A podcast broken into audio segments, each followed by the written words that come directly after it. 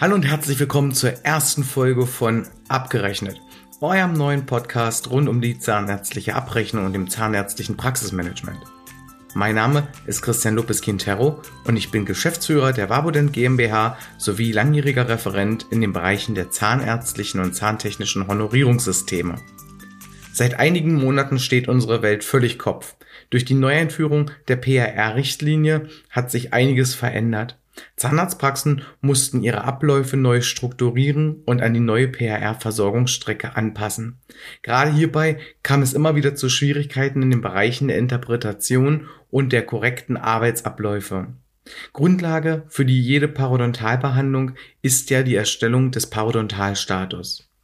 Die größte Herausforderung zu Beginn der neuen Planerstellungen lag im Bereich der noch nicht abgedateten Praxisverwaltungssoftwaren.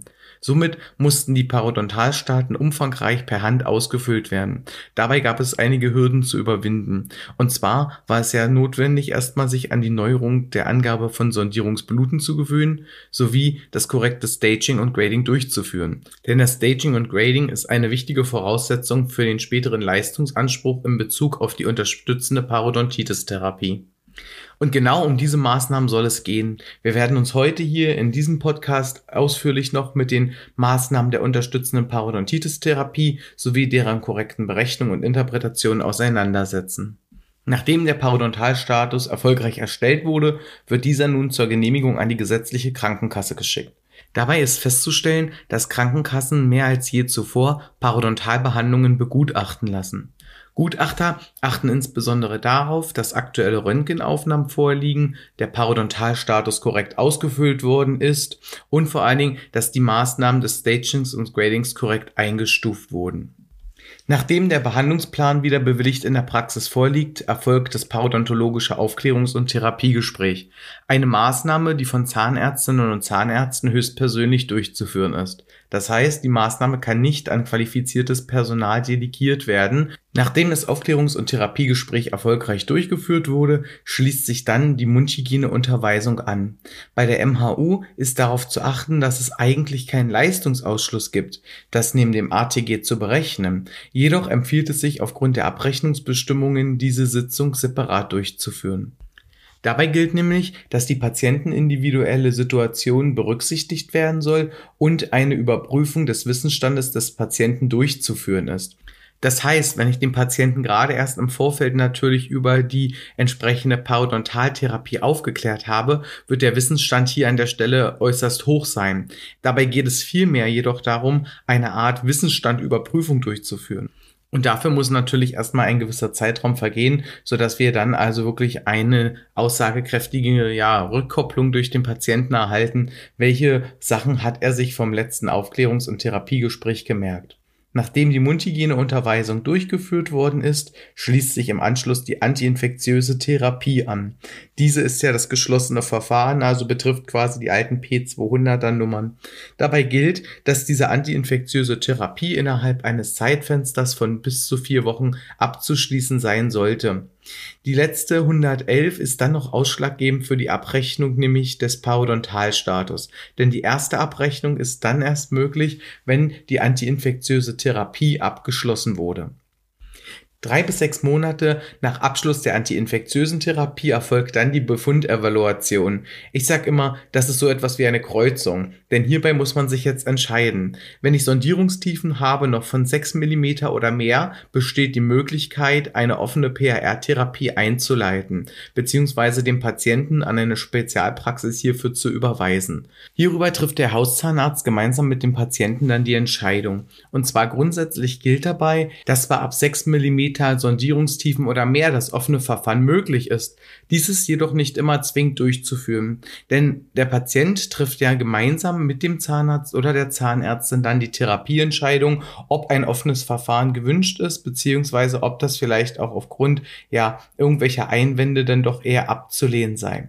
Wichtig ist immer, sowohl nach der antiinfektiösen Therapie und wenn notwendig und durchgeführt auch nach dem offenen Verfahren erfolgt jeweils eine Befundevaluation.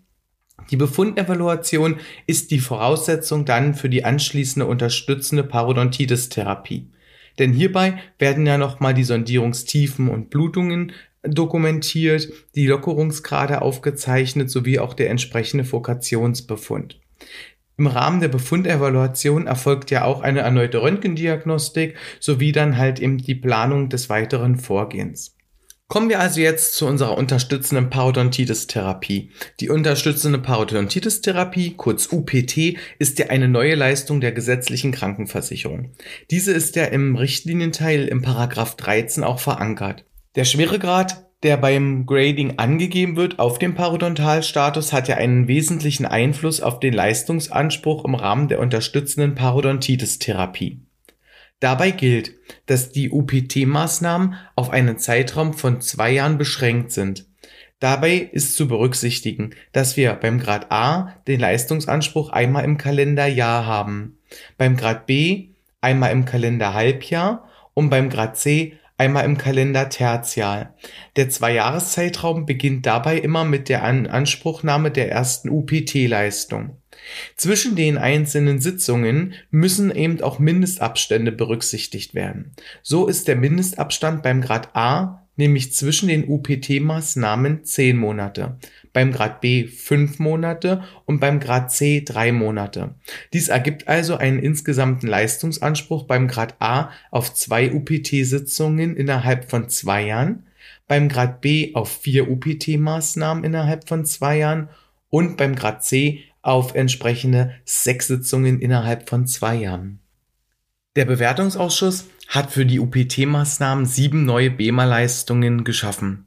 Und zwar die BEMA-Nummern UPTA bis UPTG.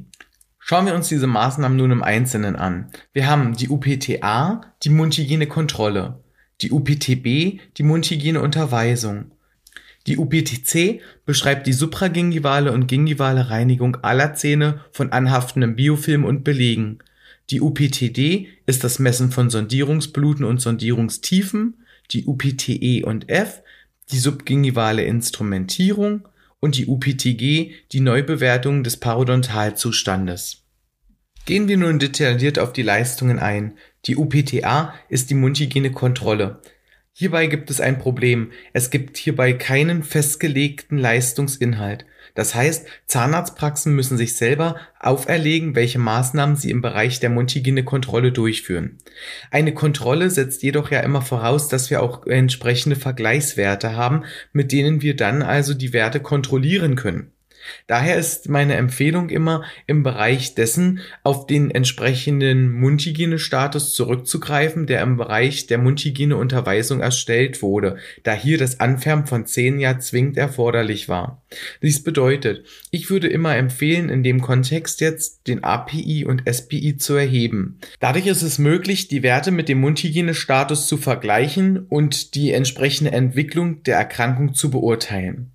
Die Mundhygieneunterweisung, die UPTB, ist nur berechnungsfähig, sofern diese erforderlich ist.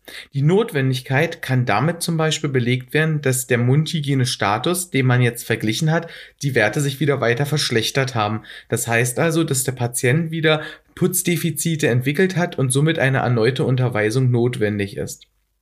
In Fällen, wo nur kurze Unterweisungen sind, und zwar weil kleine Schwachpunkte da sind, ist die UPTB nicht berechnungsfähig.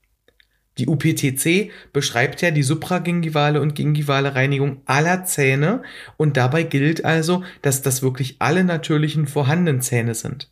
Selbst die Zähne, die vorher keiner AIT oder CPT zugeführt wurden. Das heißt also die Zähne, die nicht auf dem Parodontalstatus beantragt wurden. Achten Sie bitte unbedingt darauf, und zwar, dass in dem Zusammenhang dann die entsprechenden Implantate und Brückenglieder hierbei nicht erwähnt sind. Dies bedeutet also, dass die Reinigung von Implantaten und Brückenglieder weiterhin privat auch zusätzlich vereinbarungsfähig ist. Die subgingivale Instrumentierung ist eine neue Leistung hier im Bereich dann der GKV-Abrechnung. Und zwar ist es so, dass wir ja dabei eben die Möglichkeit haben, an Zähnen mit Sondierungstiefen von 4 mm und mehr und Sondierungsblutungen beziehungsweise an Zähnen, die mindestens eine Sondierungstiefe von 5 mm oder mehr haben, Achtung, hierbei ist das Sondierungsbluten jetzt dann keine Voraussetzung mehr, diese subgingivale Instrumentierung abzurechnen. Die UPTE wird ja je einwurzeligen Zahn berechnet und die UPTF an mehrwurzeligen Zähnen. Die wichtige Grundlage für die Berechnung dieser Leistung ist immer die aktuelle Kenntnis über die derzeitigen Sondierungstiefen und an welchen Stellen es zu Sondierungsblutungen kommt. Diese Maßnahmen muss man jetzt im Vorfeld also erstmal feststellen. Dabei gilt, dass bei der ersten unterstützenden Parodontitis-Therapiesitzung die Erkenntnis aus den Werten der zuvor erfolgten Befundevaluation erfolgt. Dies ist auch der Grund, warum in der ersten UPT-Sitzung die UPTD, das Messen von Sondierungsbluten und Sondierungstiefen, nie berechnungsfähig ist. Die UPTD ist nämlich eine Lückenfüllerposition. Sie kann nämlich nur beim Grad B und C berechnet werden, nämlich beim Grad B bei der zweiten und vierten UPT-Maßnahme und beim Grad C bei der zweiten, dritten, fünften und sechsten UPT-Maßnahme. Grundlage dafür bildet immer der entsprechende Zwei-Jahres-Zeitraum, wobei das einzelne Jahr hierfür hauptausschlaggebend ist. Im Zusammenhang mit einem Grading-Grad A ist die UPTD, das Messen von Sondierungsbluten und Sondierungstiefen, im Übrigen nie berechnungsfähig. Grund hierfür ist, dass für die erste UPT-Maßnahme im ersten Kalenderjahr der Wert über die Sondierungstiefen und Blutungen aus der Befundevaluation erhoben werden kann. Zu Beginn des zweiten Jahres der UPT-Zeiträume soll die Untersuchung des Parodontalzustandes erfolgen. Das ist die BEMA-Ziffer UPTG. Dabei werden wieder Sondierungstiefen und Blutungen, Zahnlockerungsgrade und Fokationsbefälle festgestellt sowie ein erneutes Röntgenbild notwendig. Bei dem Röntgenbild ist wieder darauf zu achten, dass die Angabe des Knochenabbauindexes erfolgt und in der Karteikarte auch dokumentiert wird. Somit gilt also, dass beim Grad A bei dem zweiten Kalenderjahr in diesem UPT-Zeitraum die Erkenntnis über Sondierungstiefen und Sondierungsblutungen, also aus der UPTG, gewonnen wird. Eine häufige Frage, die dabei immer wieder gestellt wird, ist, was mache ich denn jetzt eigentlich in den ganzen Zwischenzeiträumen? Viele Zahnarztpraxen haben die Patienten ja auch regelmäßig einbestellt, zum Beispiel vierteljährlich. Das bedeutete zum Beispiel, wenn ich ein Grad A habe, der ja nur einmal im Kalenderjahr eine UPT-Maßnahme ähm, für den Zeitraum von zwei Jahren über die GKV in Anspruch nehmen kann, würde das ja bedeuten quasi, dass ich eine Lückehütte von drei entsprechenden Prophylaxesitzungen. Innerhalb der behandlungsfreien Intervalle, also immer in den Intervallen, wo die GKV keine Leistung vorsieht, haben wir natürlich die Möglichkeit, dann wiederum unsere PZR auch privat zu vereinbaren, sowie halt eben weitere Umfeldpositionen. Das ist klar. Wichtig ist dabei zum Beispiel auch dann darauf zu achten, wenn ich die PZR privat vereinbare, dass ich vielleicht auch daran denke, an die subgingivale Applikation von Chlorhexamidgel, sofern die dies erforderlich ist, dass das eine private Leistung ist, dass ich die Möglichkeit auch habe, Prothesenreinigungen durchzuführen. Das ist immer ja auch sinnvoll, gerade dann in dem Zusammenhang auch bei parodontal kranken Patienten. Und da gibt es natürlich noch weitere Privatleistungen, die in dem Kontext anfallen könnten, wie zum Beispiel das Skeletten, Polieren und Finieren, also von älteren Restauration, also Füllungen. Ja, ich muss ja persönlich sagen, ich bin ganz häufig mit den Vorurteilen immer konfrontiert worden, dass diese ganzen Sachen ja überhaupt gar nicht wirklich gut vergütet sind, dass man jetzt uns Privatleistungen wegnimmt. Und ich habe dabei immer wieder festgestellt, wenn ich zum Beispiel 26 Zähne habe und hier nur die Mundhygiene-Kontrolle die mundhygiene Unterweisung und die supragingivale und gingivale Reinigung durchführe.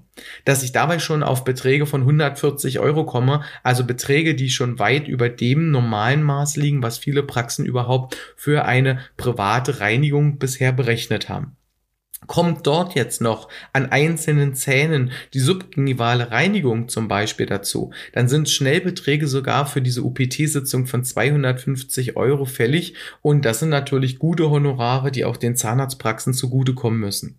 Also passt immer auf, denkt bitte daran, somit also im Rahmen der unterstützenden Parodontitis-Therapie Brückenglieder und Implantate zusätzlich privat zu vereinbaren. Nehmt euch die Zeit und vereinbart auch die subgingivalen Applikationen von Chlorhexamidgel sowie natürlich auch Prothesenreinigung oder eben das Finieren oder Polieren älterer Füllungen. Gerade eben auch auf diese umfangreichen Begleitmaßnahmen sollte wirklich ja großes Augenmerk nochmal gelegt werden, um Honorarverluste zu vermeiden, denn die Erfahrung Erfahrung von mir zeigt, dass in den meisten Zahnarztpraxen eigentlich die Honorarverluste innerhalb des Alltagsgeschäfts immer im Bereich der kleinen Begleitleistungen anfallen. So schnell geht so eine erste Podcast-Folge zu Ende. Ich freue mich, dass ihr eingeschalten habt. Hinterlasst mir gerne Kommentare, teilt's mit, dass es jetzt das neue Medium gibt. Ich freue mich jetzt schon auf die nächsten Folgen, die ich schon für euch produziert habe. Die gehen bereits demnächst schon an den Start. Also seid neugierig, bleibt gespannt und denkt immer dran, abgerechnet wird zum Schluss.